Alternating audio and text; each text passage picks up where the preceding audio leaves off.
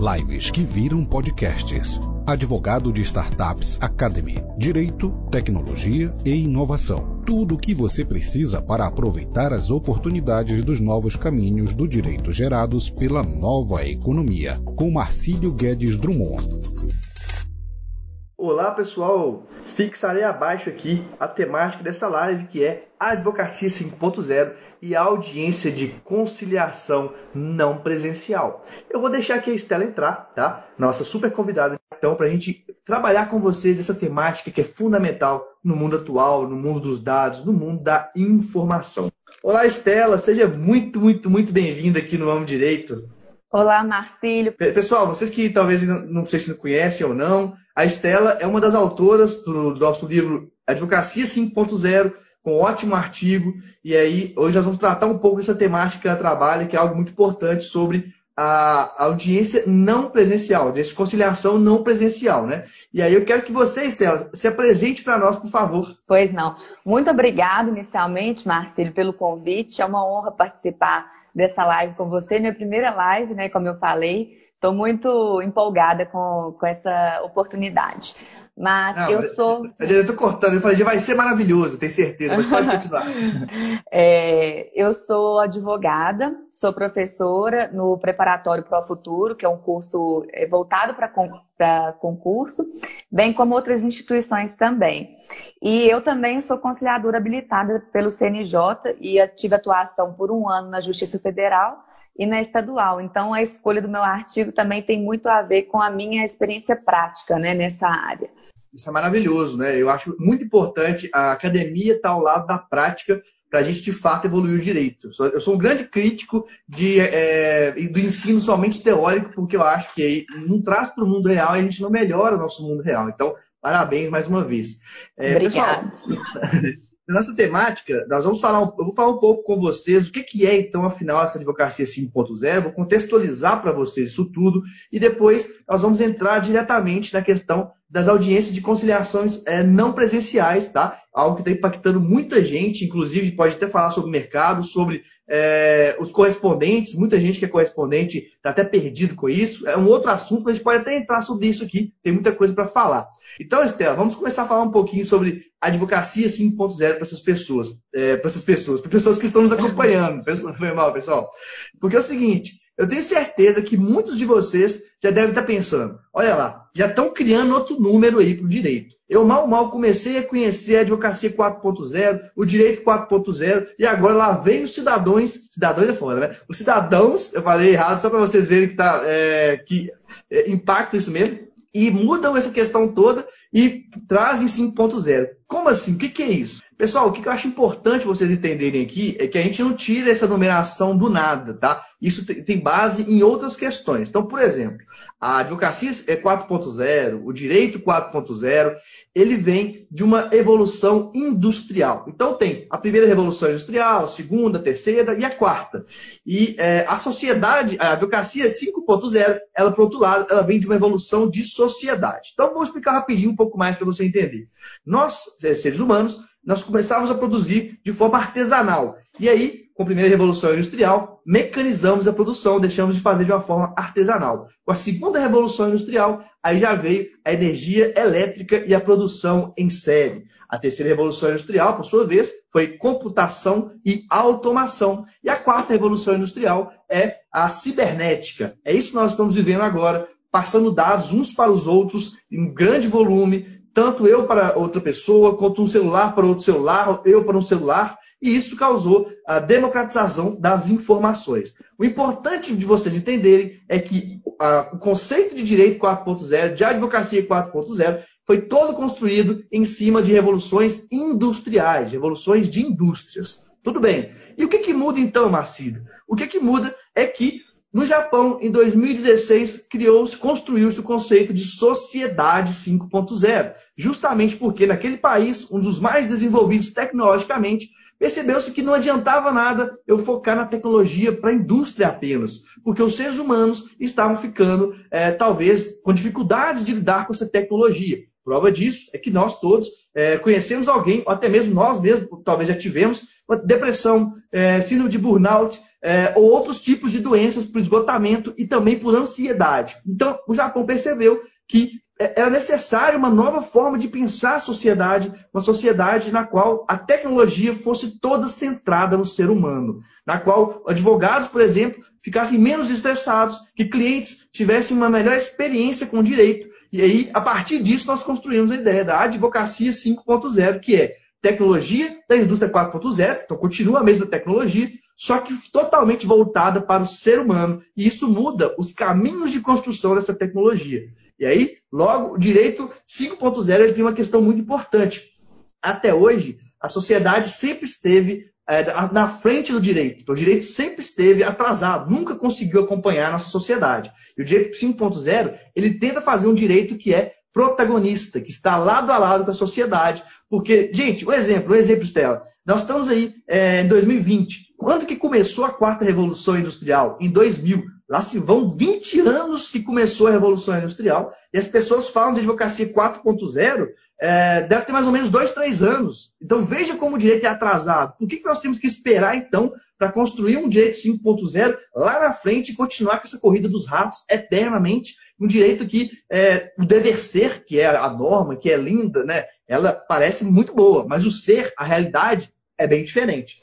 Nesse contexto é que entra a importância também é, de ter uma audiência de conciliação não presencial, que parece no direito, para muita gente, algo muito difícil, algo de outro mundo, mas que é fundamental para prestigiar o ser humano. Né? E aí, agora, depois que eu falei tanto, mas falei de forma rápida e resumida, eu quero ouvir você, porque você que é a nossa estrela dessa live de hoje.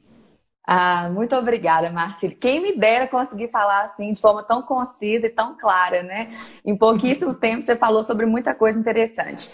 E assim, até muito interessante que o nosso livro tá, trata da advocacia 5.0. Você pode pensar assim, mas como assim a gente vai pensar em audiência não presencial? O que, que ela tem a ver com isso? E assim, também trazendo outros artigos aí para nossa discussão, a gente vê muito foco na inteligência artificial, né?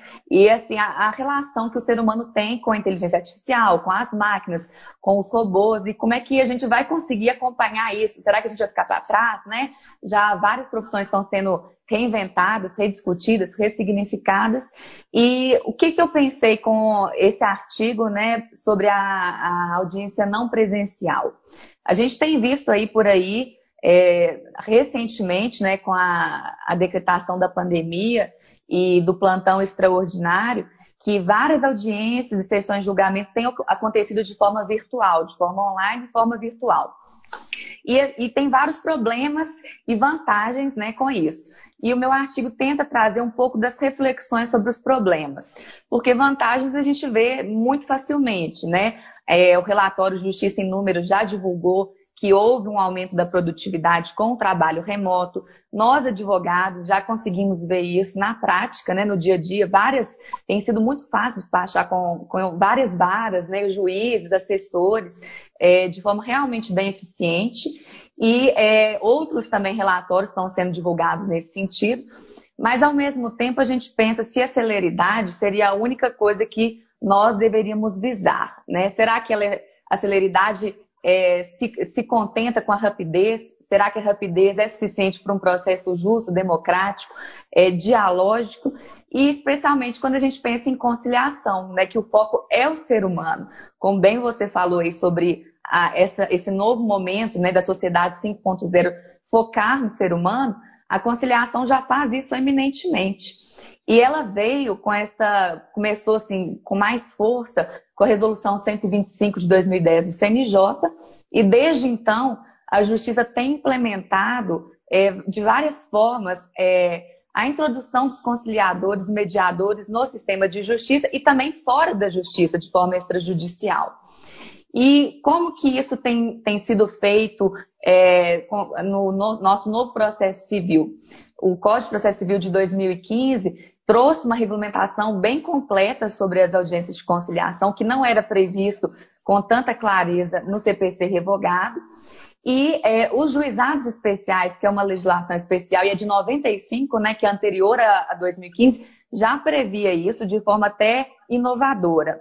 Mas o CPC trouxe algumas questões que são relevantes para a gente estudar a conciliação do, da Lei 9.099 e o meu artigo faz um paralelo com essas duas legislações. Com o CPC, que é uma legislação processual mais complexa, no sentido de ter um volume muito grande de artigos, de tratar sobre o procedimento comum, e a Lei 9.099 do procedimento sumaríssimo, que é antiga, mas ao mesmo tempo inovadora nesses aspectos. E uma questão que eu pontuo é, no artigo é que não só o CPC, de, não só a Lei 9.099 influenciou o CPC de 2015, que é mais recente, mas o CPC de 2015 influenciou a Lei 9.099. Em que medida? Com a edição da Lei 13.994 desse ano de 2020 que é uma lei que fez uma, algumas alterações na Lei 9.099. E essas alterações dizem respeito exatamente à possibilidade de audiência de conciliação não presencial. Como que funciona? Vou explicar agora um pouquinho para vocês a parte prática, que foi aqui é, a que eu posso compartilhar, né, onde eu atuei, e funciona diferente na justiça estadual para federal.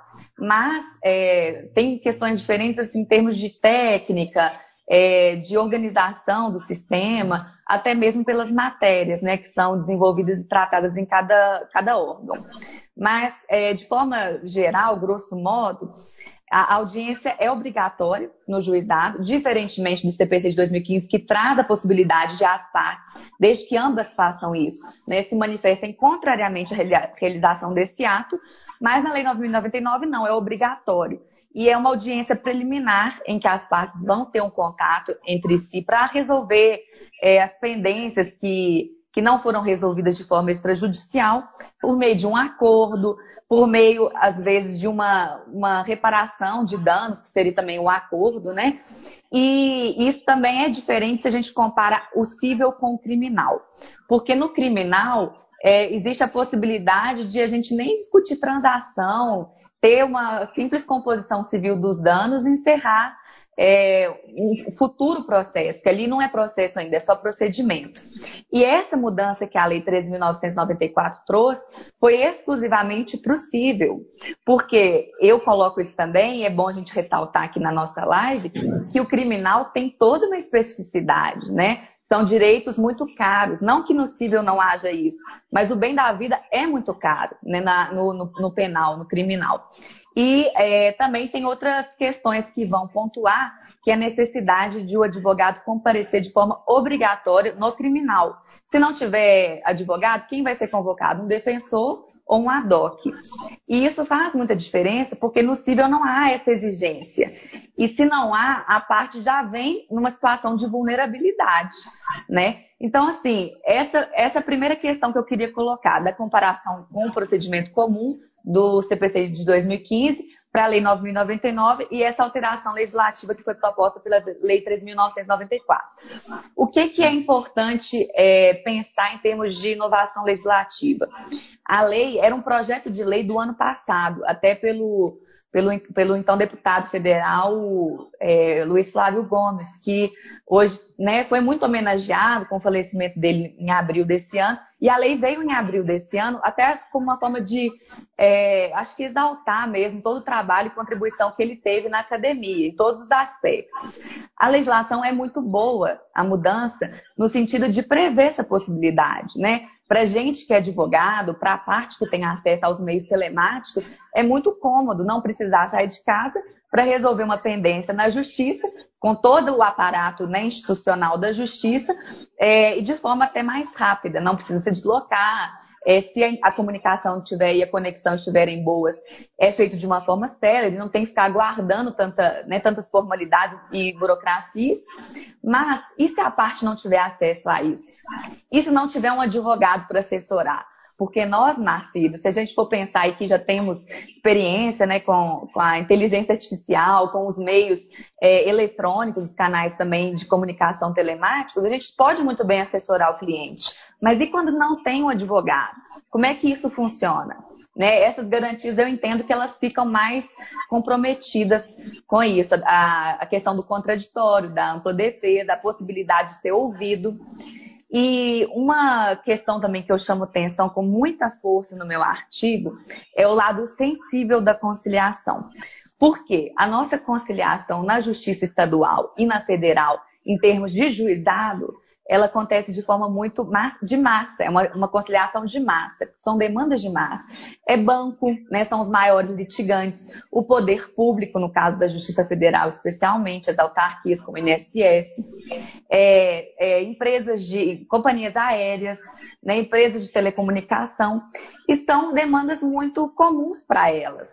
Talvez para o consumidor ali seja algo muito relevante, muito sensível e muito caro mas para essas empresas são só mais uma demanda. E isso também pesa, né? Porque quando a gente pensa em conciliação, é, tem manual do CNJ, do Conselho da Justiça Federal, que tratam sobre uma série de técnicas que o conciliador precisa ter. Isso também é ressaltado no CPC de 2015, que exige habilitação pelo CNJ, inscrição em cadastro. Não é uma convocação aleatória né, para a gente participar tem todo um treinamento, apesar de não ser exclusivo para bacharel em direito. E fazendo um parêntese, isso é até muito rico, porque as experiências que os profissionais têm de outras áreas enriquecem o processo, né? Eles trazendo o seu olhar técnico da sua área específica. Mas isso é importante ressaltar, por quê? Porque a conciliação e a mediação fora dessas áreas, por exemplo, uma área de família, uma área criminal, elas são mais sensíveis. E pode ser que aqui como nós dois estamos gravando e o pessoal está nos acompanhando, a gente não consiga demonstrar no gestual ou no olhar essa técnica. Então, a escutativa, a recontextualização, eu acho que isso pode ser comprometido sim com a, a, utilização dessas técnicas das audiências não presenciais. Então, assim, o nosso objetivo como operadores do direito é sempre trazer reflexões, né?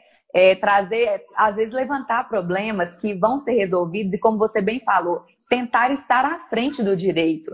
No sentido assim, eu já identifico uma vantagem, mas eu vejo vários problemas. E como lidar com esses problemas? Então, é, o professor Gerli Nunes, por exemplo, com os professores Flávio Quinaldo Pedron e Guilherme Lage, trabalham isso num artigo do Conjur muito interessante, até recente também, é, sobre essas questões que as portarias do CNJ 313 e as resoluções, né, é, e a 314 trazem no sentido de regulamentar as audiências não presenciais. E isso é feito só na, na questão da pandemia, né? Observando o plantão extraordinário, a, a Covid-19. Mas e quando isso ficar? Porque vai ficar, já é uma realidade. Né? E essa lei que eu comentei, a 13.994, ela veio sem caráter temporário, ela veio para ficar. Mas ela veio, ela foi publicada no momento da pandemia. Então, é claro para gente que isso foi feito para prever essas situações que são urgentes né, e precisam mesmo de regulamentação, mas temos que analisar com um olhar crítico também, porque pode ter faltado um olhar mais técnico do legislador quando ele, ele trata de uma forma muito uh, rigorosa sobre a ausência das partes na audiência. O juiz simplesmente vai proferir sentença sem que elas se manifestem, ou se elas se manifestarem, mas não for a tempo, pela questão tecnológica mesmo, como que isso vai ser feito? Então, são reflexões que a gente tem que levar em consideração, e eu queria só levantar isso aqui nessa live para a gente trazer a curiosidade, né, os, os, comentários do pessoal, seus comentários, sua visão também sobre isso. Mas assim, eu acho que eu vou parar um pouquinho de falar para ver o que, que o pessoal tem a dizer. Você mesmo queria comentar sobre isso. Não, na verdade você disse centenas de coisas interessantes aqui. Não foi dezenas, foram centenas. Algumas que eu estou lembrando aqui, eu vou pontuando. Começando primeiro lá no início, né? Você falando das novas profissões, é, e algo que eu acho legal falar para as pessoas é que esse ano teve no Fórum Econômico Mundial, eles criaram um documento falando de 96 novas profissões. Então, é uma mudança muito grande, né? Inclusive, aproveitando, pessoal, eu tenho um e-book é, gratuito que chama Novas Profissões Jurídicas. Eu apresento 19 novas profissões jurídicas. Se vocês quiserem, é só me mandar uma mensagem no advogado de startups. Aproveitem, já que eu estou falando quase que o merchan, e sigam lá a Estela com dois L's, Maia que. Agora é igual a Globo, né? Parei o reclame do Plim Plim, vamos seguir no raciocínio. Eu acho muito interessante a questão da, de uma audiência não presencial para conciliação. E eu quero olhar alguns aspectos não jurídicos, tá? Que eu, eu foco muito mais, talvez, em mercado, em comportamento e em futuro. porque, primeiro, o ambiente da justiça em si é um ambiente que ele é totalmente é, ruim para a parte. Não sei se vocês já pararam para pensar, como todo mundo como advogados, uma audiência em si é um, é um momento que todo mundo, menos quem realmente importa, entende. Né? Então, o conciliador entende, o juiz entende, é, se tem o promotor entende, o advogado entende, a parte não entende o que está sendo, sendo dita. As paredes do fórum são extremamente frias, são extremamente sem cor, sem alma, sem vida. E para a gente que é do direito, que é advogado, que acostuma com isso, pode parecer que isso não faz diferença, mas faz.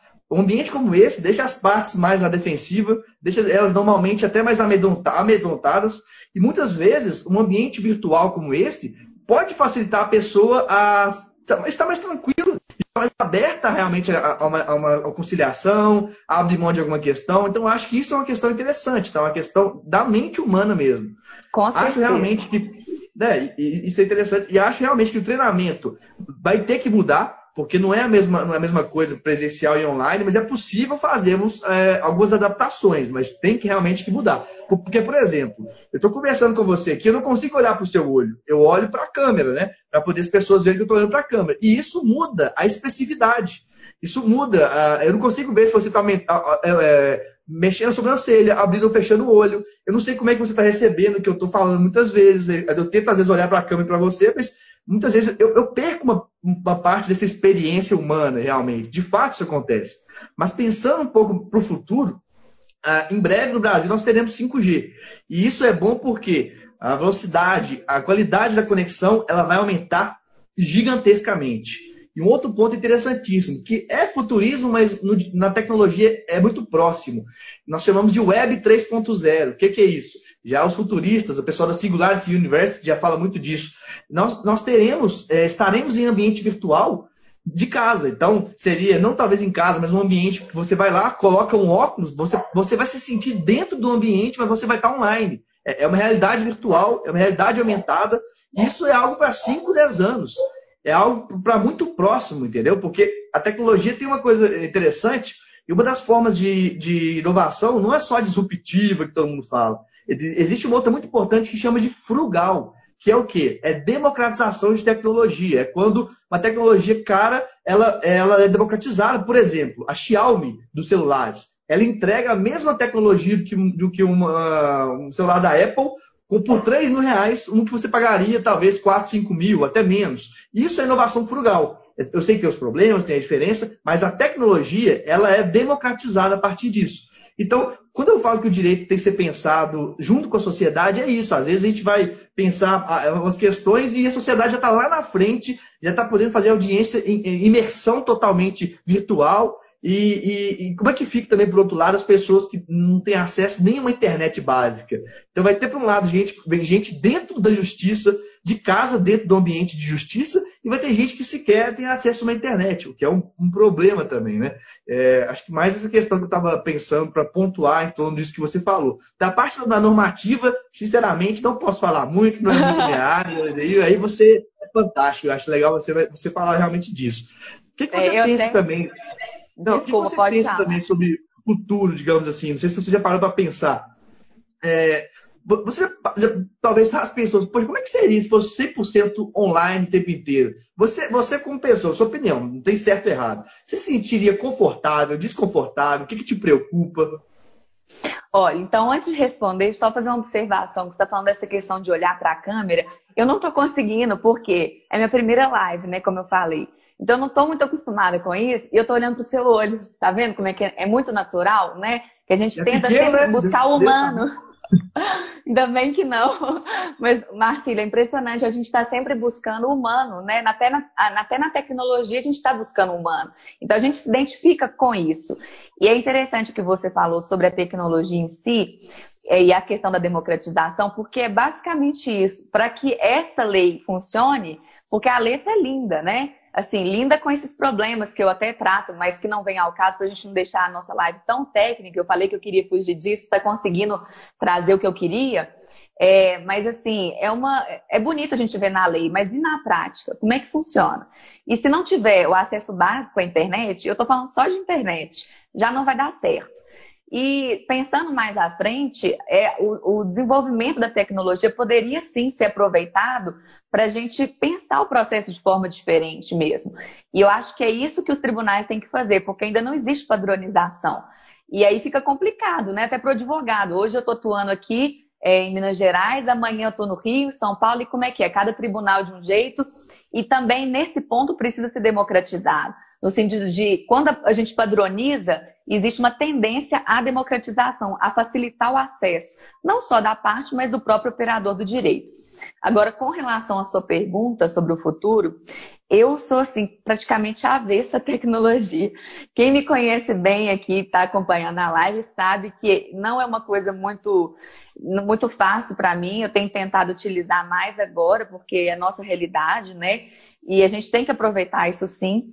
Mas eu sinto muita falta do humano. Então, por exemplo, eu tenho uma tendência no WhatsApp a evitar escrever e gravar áudio. Quando eu vejo, estou gravando áudio lá de cinco minutos. Gente, eu sou essa pessoa. Gravo, ou então ligação. Eu gosto muito de ligação, porque eu acho que fica menos impessoal você sentir a voz da pessoa. Agora, com essa realidade, né, com as possíveis realidades virtuais que vão ser criadas com a tecnologia, tecnologia, eu não sei, pode ser que a gente se adapte bem, que fique muito próximo da realidade, né, tão próximo que a gente nem perceba que, que é uma tecnologia e que não é a realidade propriamente dita. Mas, assim, em geral, não me sinto muito confortável, não. Eu acho que tem que a gente tem que trabalhar mesmo para ser. Eu acho que é, essa que é a frase assim, que a gente tem que pensar é humanizar a tecnologia. Quanto mais humana ela for, eu acho que melhor ela vai ser para atender a gente que usa. Assim como o usuário da justiça é quem? É o cidadão. E como você bem disse, o processo ele não é feito para o cidadão. Ele é feito para o advogado, para o juiz, para o promotor, para o defensor, mas menos a última pessoa que vai ser pensada é o cidadão. Né? Então, acho que é mais ou menos por aí.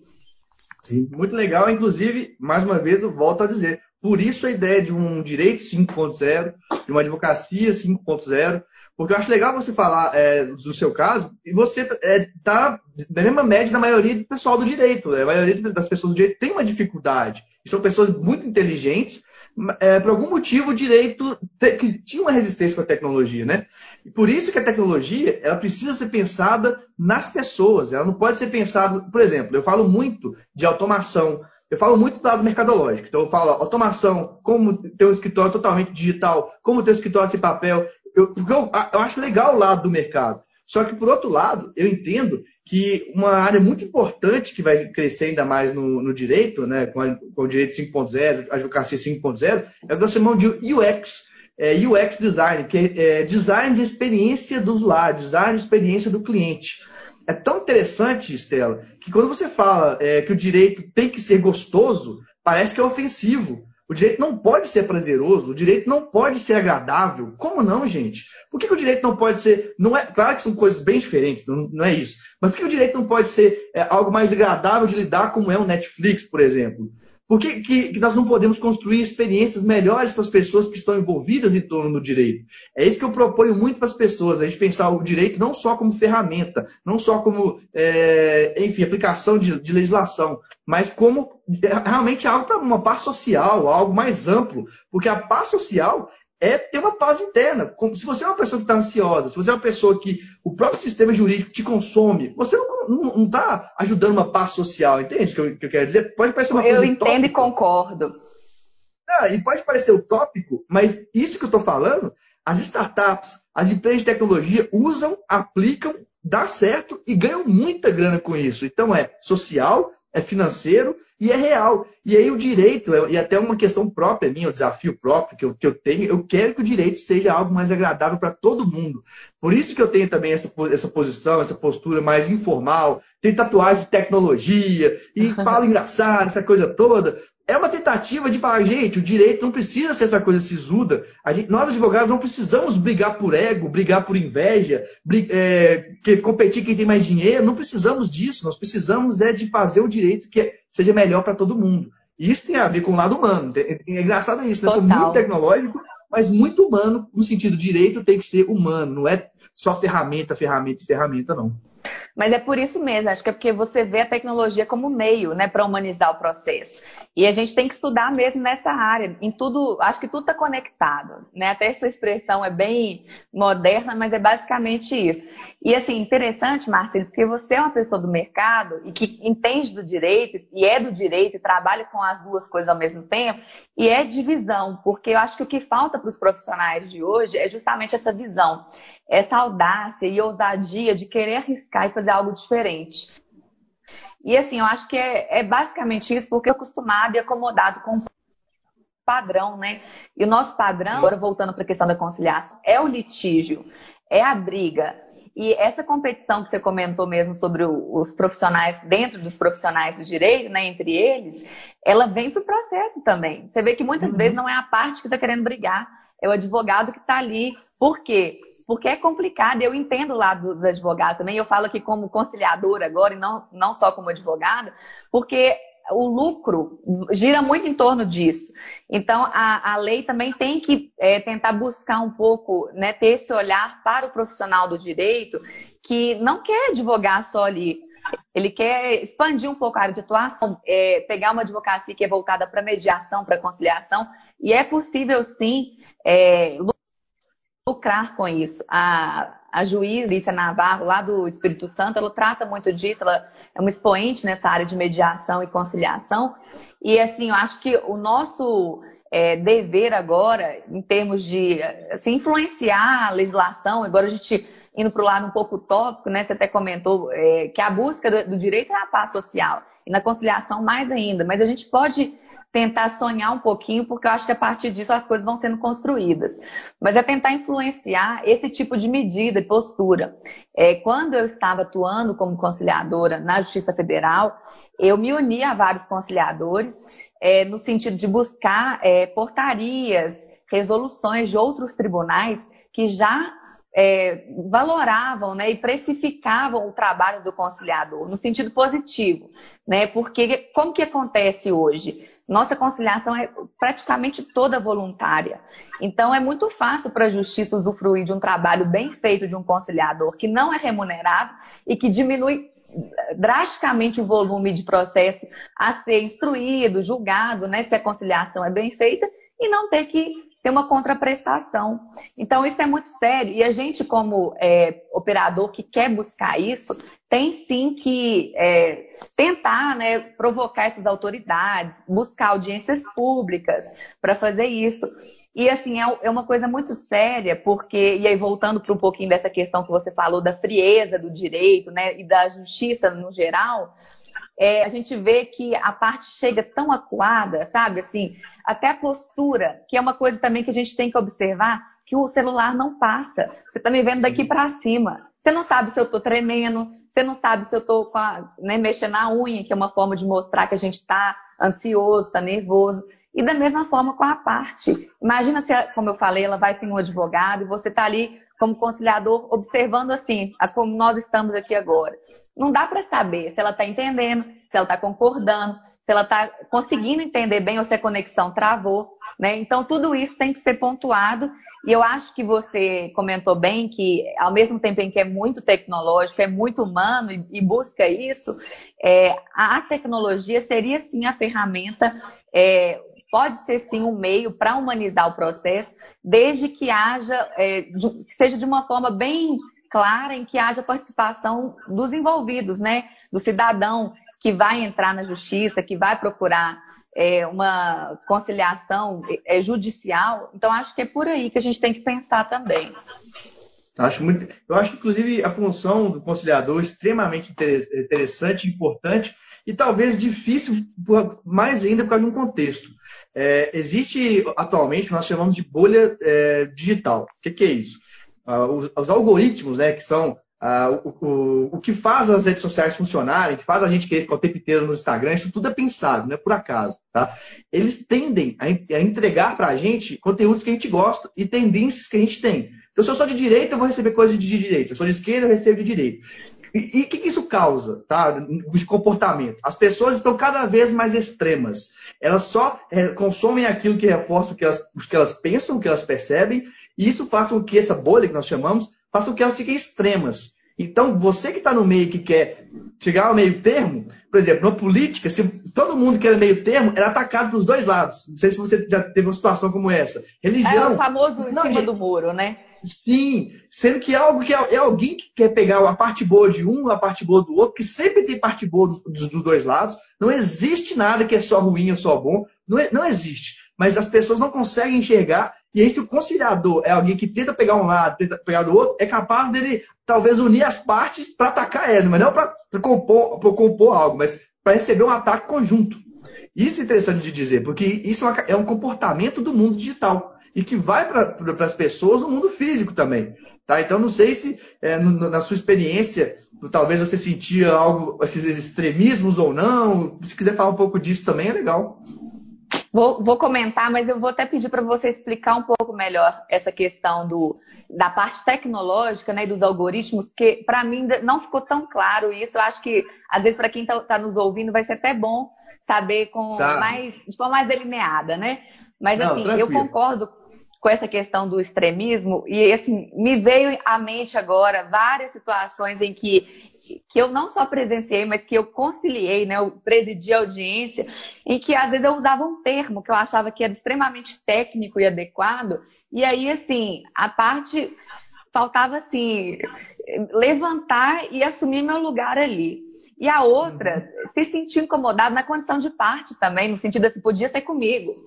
E parece que ali elas se conciliavam, né? Elas se uniam no desacordo, no sentido assim, de uhum. discordar de mim. Então, realmente, isso acontece muito. E assim, eu vejo que às vezes, é, é, na verdade, às vezes não, quase sempre, elas iam, e eu falo isso especialmente na justiça estadual, e lá eu atuei na, na área criminal. Então, a, a visão é um pouco diferente, porque o criminal traz muito, entre aspas, casos de família, que é aquela briga de vizinho, briga é, de mãe com sobrinho, uma, aquela família grande que briga mesmo sem razão e quer inventar uma questão jurídica para legitimar a discussão. E assim, a gente percebe que às vezes eles vão é, querendo brigar, mas por simplesmente dizer, olha, vou justificar minha presença aqui. Não foi à toa que eu iniciei esse procedimento. Mas os ânimos vão é, se acalmando à medida que a gente vai, vai conversando, né? E mudando de assunto, igual a gente está fazendo aqui. A gente não está fazendo uma coisa muito formal e, e certinha, com né, toda uma diretriz, não. E eu acho que isso, é, essa questão do humano, pesa muito também, porque eu fico pensando assim, até quando, até que ponto a máquina vai conseguir substituir esse nosso jeitinho, né? É, de, espontâneo de ser e de tentar quebrar um pouco o formalismo, não só da justiça, mas das pessoas que estão ali sentindo que estão ameaçadas de certa forma. Mas, enfim, é, essa questão do extremismo eu queria só explicar e exemplificar dessa forma. E queria saber de você o que você comentou sobre os algoritmos aí e como que isso se relacionaria com essa questão que você trouxe para mim. Claro, é porque, bom, gente, algoritmo é, é um nome feio e não é logaritmo que a gente viu na matemática, nada mais é do que uma sequência, um passo a passo para ser executado um comando. Então, por exemplo, vou pegar um pão, vou pegar a manteiga, vou passar a manteiga no pão, vou fechar o pão, vou comer o pão. É uma sequência. Isso feito de forma matemática. E aí, as redes sociais, Facebook, Instagram e toda a tecnologia, inclusive a inteligência artificial, é feita a partir destes comandos, deste passo a passo, etc. Agora, outra questão é que nós, seres humanos, nós temos diversos vieses que nós falamos, e por isso existem diversos gatilhos. Então, o marketing usa muito gatilho para a gente. É, gatilho da reciprocidade, por exemplo. Nós estamos aqui falando da temática interessante, gratuitamente. Um monte de gente vai querer saber mais da gente porque nós estamos dando algo gratuito, um gatilho. É, gatilho da confirmação. E aí são viés também. Então, nós tendemos a confirmar um pensamento anterior que a gente tinha. Mesmo que não seja racional, o nosso subconsciente confirma. Então, sabendo disso, né, a matemática da, da, dos, da, da, tecnologia, ela constrói de uma forma que ela consegue mapear todos os no, nossos pensamentos. Então, todos nós, não pensamentos, nossos, nossos comportamentos, todos nós temos inúmeros rastros digitais, tá? Uma curtida que eu, que eu dou, uma, um tempo que eu fico parado numa tela, sem curtir, sem fazer nada, tudo isso é mapeado, tudo.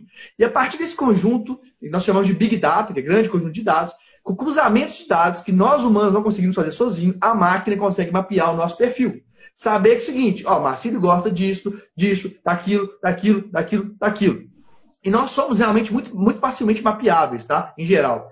A partir disso, é, esse algoritmo ele vai mandar para você conteúdo que reforce aquilo que você gosta. Por quê? Porque se você gosta, você vai se sentir melhor e vai consumir mais tempo na rede social. Se você consome mais tempo, se você está lá mais tempo, você dá mais dados para a rede social. Se você dá mais dados, é, é um local melhor para as pessoas que querem anunciar. Porque por mais que a gente ache que é gratuito, entenda uma coisa da tecnologia. Tudo na tecnologia que é gratuito, o produto é você. O produto sou eu. Então, o Instagram não é gratuito, o Facebook não é gratuito. Não é gratuito porque as pessoas que estão anunciando nessas redes, elas dão milhões, bilhões para o Facebook. Então, por meio disso, como eles querem que a gente cada vez mais crie essa bolha de, de, a bolha é justamente algo fechado, que a gente começa a receber só aquilo que nos agrada, ou a maioria, né, que nos agrada, e a gente começa a achar que aquilo é a única coisa que existe. Nós começamos a ficar extremos. Eu Entendi. deixo de observar outros pontos de vista, eu, eu começo a ficar irritado com outros pontos de vista, porque parecem absurdos. É a bolha, é, é realmente você se fechar no mundinho. E, e a internet, a tecnologia faz isso com a gente. Tem algo que a gente chama também de nudges. Nudges é, é empurrões digitais. Tem vários e vários gatilhos que. Pode ser gatilhos, pode ser nudges, tem uma diferenciação, mas basicamente são coisas que fazem a gente agir por impulso. A gente age pelo nosso subconsciente. Não é racional. Todo ser humano. Porque é uma, um detalhe interessante: todos nós tomamos em média 35 mil decisões por dia. 35 mil. E a maioria delas são automatizadas. Nós não conseguimos é, pensar em todas elas. E aí a rede social, sabendo disso, ela dá um jeito de automatizar da forma que, que é melhor para ela. E aí, isso tudo que eu estou dizendo está dentro do que nós chamamos de consciência digital. É saber quando usar a tecnologia, se você está exagerando ou não, saber quando, quando ficar online e offline, é entender como, como que nós somos manipulados nas redes sociais, é entender, por exemplo, uma coisa que eu falo no artigo meu, que até o valor social hoje muda. Hoje você vale mais, não é pelo seu título, não é se você é mestre, doutor, pós-doutor, sua, sua, sua, validade não, né? seu valor está relacionado ao fluxo de informações que você propicia. Quanto maior fluxo de informações você propicia, mais você vale para a internet. Por isso que pessoas como Whindersson Nunes, é, aquela Boca Rosa, etc, etc, etc, souberam usar muito bem disso, ganharam muito dinheiro, prestígio e etc.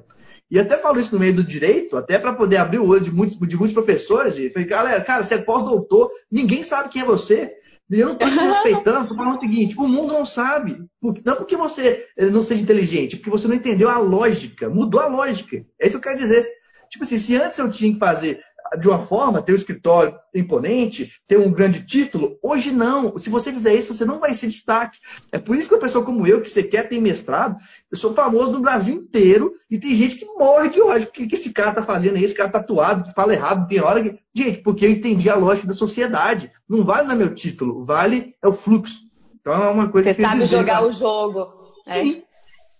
Mas é isso mesmo, Marcelo. É interessante, assim, que é, essa questão da bolha né, e esses extremismos fazem a gente ficar limitados. Eu acho que aí a gente se robotiza, acaba se robotizando, assim, porque fica voltado para uma coisa só, como você bem falou. E no caso do para isso no processo, né, nesse ponto no processo, na, na questão da conciliação, é, essa é muito comum mesmo que as pessoas já vão para a audiência com a mente fechada, né? Se, se, já teve acordo foi antes, há mais tempo, não interessou a proposta, já vem fechado achando que não vai acontecer. E até mesmo as propostas que às vezes a, os bancos, né, essas empresas grandes fazem, já muito fechado sem considerar a peculiaridade dos casos que vão para para né, a mesa, da, da, da, mesa de negociação. E sobre esse aspecto, a gente vê que já está cheio de aplicativo, programa para e alguns, alguns escritórios já utilizam isso, né, para poder é, criar uma, uma, forma digital de auxiliação. Então já faz acordo, já, já vão, a máquina né, já, já monta o acordo com o nome e os dados das partes, já oferece uma proposta e ali você está limitado dentro daquilo. E muitas vezes, assim, não tem, não tem muito espaço, né, para ficar discutindo. É, ah, no meu caso específico, por exemplo, atraso de voo, é, eu, eu, tive que dormir no aeroporto, né? Eu tive que ficar lá mais duas horas do que, o, que a jurisprudência entende que dá dano moral. Mas a, a, máquina, às vezes, ela se limita ao que é o padrão. Né? Então, eu consigo também encaixar a tecnologia nesse aspecto de limitar a, as idiosincrasias, as peculiaridades do ser humano. E das situações. Mas sobre essa questão que você tinha comentado dos algoritmos, é, agora já estou até mudando um pouco de foco, mas eu acho que a gente tem que aproveitar quando as ideias vêm. Não, né? vale isso. A ideia é isso mesmo. A ideia é a gente vai aqui, vai ali e vamos discutindo coisas legais. É, eu acho assim, o mais grave, especialmente a gente pensar agora na, na lei de proteção de dados, né, que vai entrar agora em agosto, é imaginar como é que vai ser a questão da opacidade versus a transparência desses algoritmos, né? Porque, assim, como você bem disse, nós somos facilmente mapeáveis, mas esse facilmente deve vir entre aspas, porque muitas vezes o que a inteligência artificial identificou no seu perfil foi só um detalhe Sendo que você tem lá outros mais, sei lá, dois mil detalhes ali que não foram observados pela máquina e que vão passar despercebidos. E você vai ficar limitado àquilo que foi registrado, né? Que foi padronizado. Então, eu acho que isso é muito grave, porque aí vão pensar para o juiz, por isso que eu falei que vai fugir um pouquinho. É, quando a gente tem um juiz que é obrigado a fundamentar suas decisões, como o 489 do CPC fala, você vê quando ele fundamenta, como ele fundamenta, se ele não fundamenta, e você pode impugnar com base nisso. Então, você tem instrumento para poder impugnar, seja por qual peça for, né? Estou falando de forma geral. Quando você, a máquina faz isso, como é que você vai, vai discutir o que está certo, o que está errado, o que, que faltou, o que está omisso?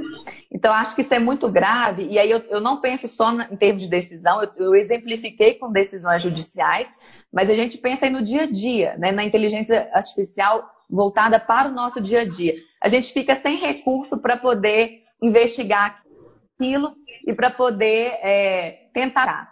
É, e aí eu falei antes, né, na, na questão da mudança legislativa, da audiência de conciliação não presencial, e falei sobre a questão das audiências públicas. Não, travadinha na internet que voltou, voltou. É, voltou.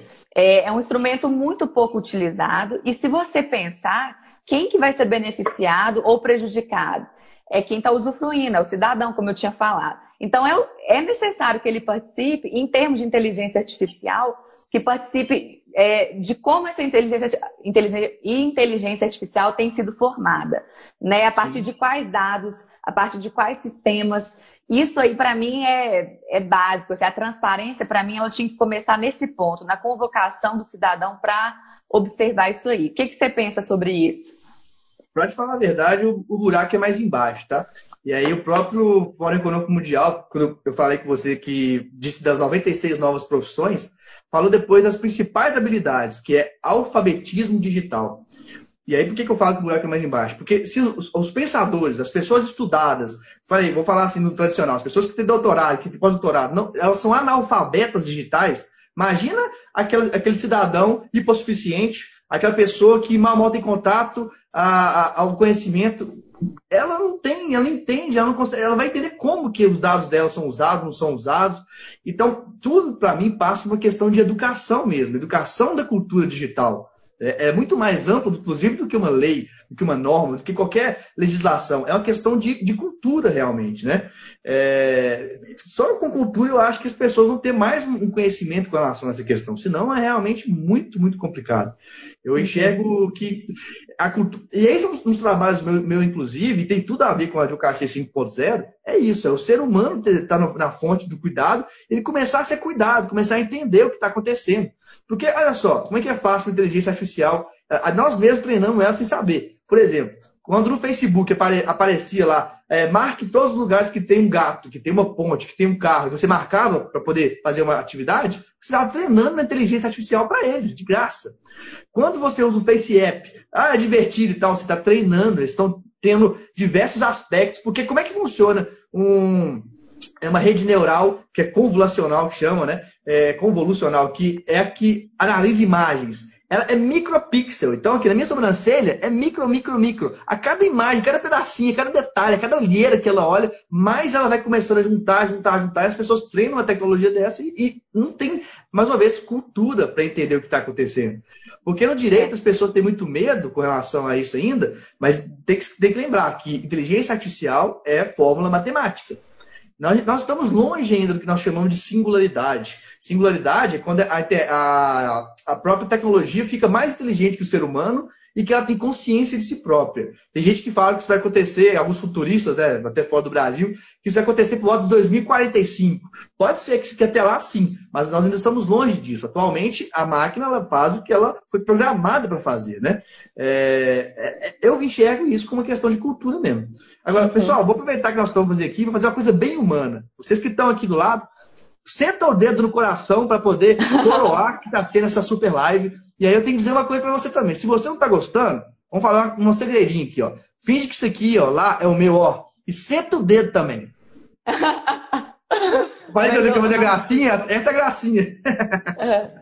Marcílio, você é ótimo. Não, eu falei, você estava esperando essa surpresa, que, que, que era, mas é, eu acho muito interessante essa questão da cultura, porque eu acho que a cultura está inerente a tudo, né? Quando eu, eu fui é, discutir sobre o CPC 2015, né, ele, a vigência dele, a questão cultural que a gente, quando a gente vai falar do princípio da cooperação, a professora Isabela Fonseca é mestre nisso, né? Ela fez o mestrado dela todo voltado nisso. E assim, é muito estranho a gente pensar em cooperação num processo que é naturalmente litigioso.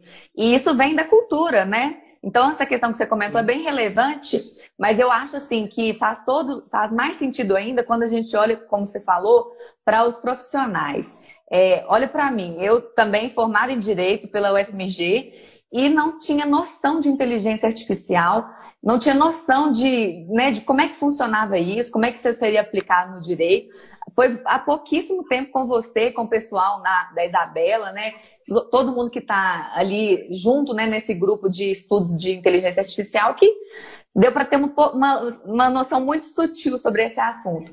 Mas, assim, é interessante a gente pensar porque nós estamos lidando com isso e não sabemos. Imagina quem, como você bem disse, está sendo usuário disso, né? Então, é realmente Sim. muito complicado essa questão cultural, mas eu acho ativa, é, tá tudo interligado. Então, a cultura também ela tem que servir ali para os poucos que são audaciosos, né, ousados, como a gente tinha falado no início, eles têm que tentar criar aí uma forma de encorajar essas pessoas para começar a mudar, a mudar a cultura. E aí vai mudando a lei, e ali vai mudando a cultura e fica um ciclo né, positivo nisso aí. Mas é claro que é muito tópico ainda para a gente falar. É mais no sentido de pensar é. que é a longo prazo, né? Assim como o artigo que eu escrevi não traz respostas, ele traz perguntas, porque tudo vai ser observado no caso concreto. E a gente tem que ficar atentos. Acho que a nossa função como operador do direito é observar, refletir e sugerir mudanças. E começar a executar, né? Porque a partir disso serve de exemplo para quem está nos observando. Sim, fantástico. É, é, inclusive, mais uma vez, por isso que a ideia da advocacia 5.0, que para muita gente vai falar, ah, mas não, não, é, nem a 4.0 nós temos, então tá, nem a 2.0 nós, nós temos, porque 2.0 é produção em massa.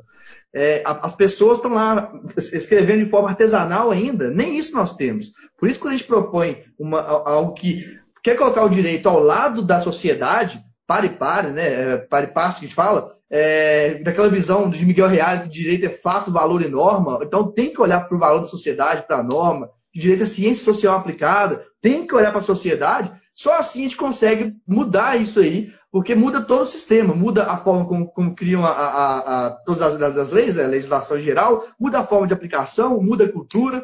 E, inclusive, pessoal, falando disso, vou aproveitar para falar que estou é, aqui com uma, né, com uma, das fantásticas autoras do livro Advocacia 5.0 e o livro está em pré-lançamento, tá? Então, se você tem interesse, é, pode, pode mandar uma mensagem para mim no Advogado de Startups eu não ganho dinheiro nenhum com isso, é a editora que ganha, mas como a obra é boa, tem que divulgar, tem que fazer o merchan. Manda mensagem para mim que eu mando para vocês um link e um código com desconto, desconto bacana para o livro para vocês adquirirem. E também quem quiser, eu tenho um e-book gratuito sobre as novas profissões jurídicas, 19 novas profissões jurídicas. É só mandar um inbox para mim em advogado de startups que eu vou responder todo mundo, mandar para vocês, mandar outros textos, etc.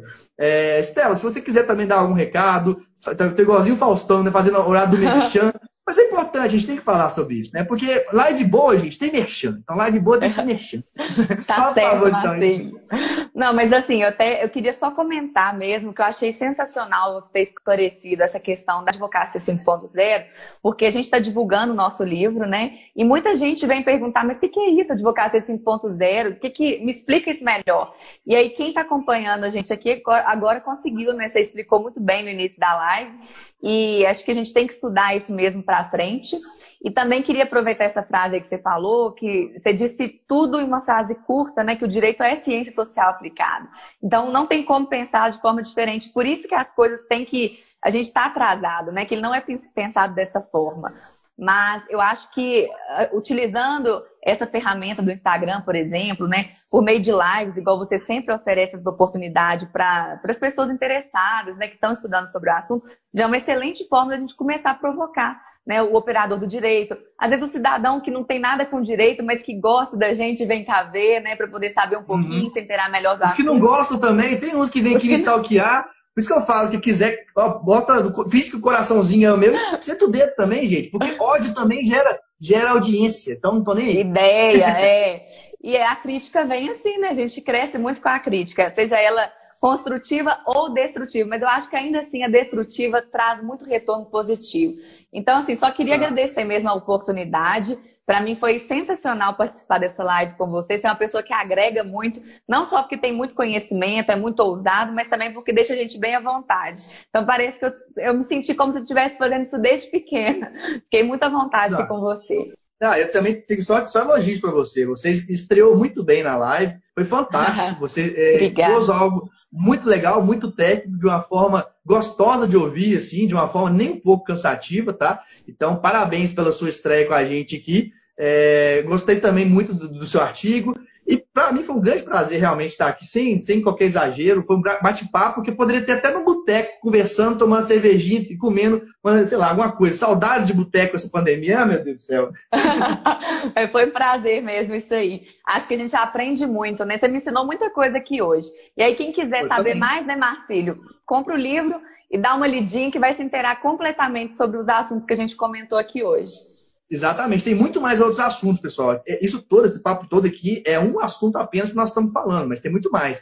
E lembre, se vocês quiserem seguir a Estela, ver o trabalho dela também, eu anoto para não esquecer, tá aqui, ó. Estela com dois L's, Maia que? Estela Maia que? Vão lá. É, eu nem sei se o seu Instagram é para todo mundo ir, já estou mandando a galera para lá, então já. Não, já... pode mandar que eu aceito todo mundo e agora também é, tenho pensado nos projetos que eu estou para iniciar, mas ainda não estou divulgando porque tudo vai depender da possibilidade de executar. Mas em breve, Não, se, Deus joga, quiser... põe a cara no sol. Ou então põe a cara aqui no, no Link, aproveitar para agradecer todo mundo que participou da nossa live, ela vai ficar gravada, então se você gostou, compartilhe, fala para mais pessoas participarem. Aqui é temática de vida, de mercado, de academia, gratuito sobre novas profissões jurídicas, é direct no advogado de startups.